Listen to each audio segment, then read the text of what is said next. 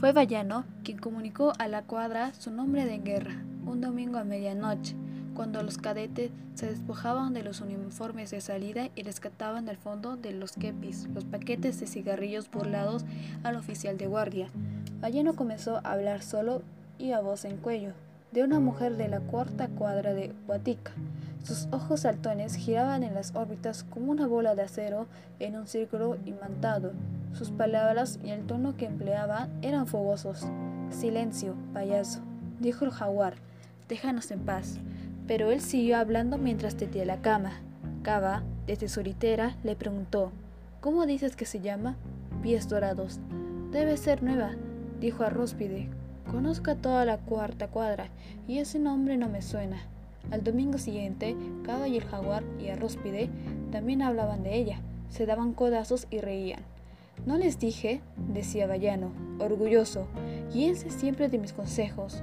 Una semana después, media sección la conocía y el nombre de Pies Dorados comenzó a resonar en los oídos de Alberto como una música familiar. Las referencias feroces, aunque vagas, que escuchaba en boca de los cadetes, estimulaban su imaginación. En sueños, el nombre se presentaba dotado de atributos carnales, extraños y contradictorios.